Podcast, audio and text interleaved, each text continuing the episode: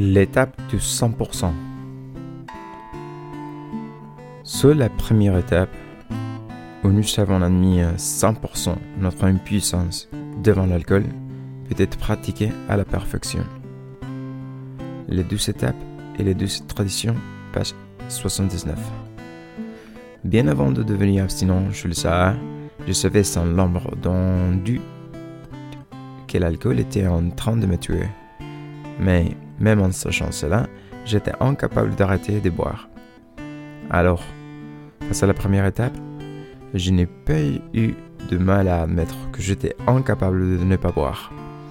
Mais est-ce que j'avais perdu la maîtresse de ma vie? Absolument pas. Hum. Cinq mois après mon entrée chez les Sahara, j'avais recommencé à boire et je me demandais pourquoi.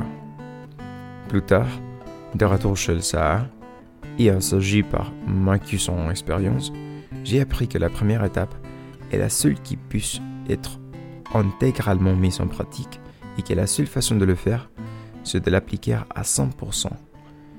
Il s'est passé bien de 24 heures depuis et je n'ai jamais eu à refaire la première étape.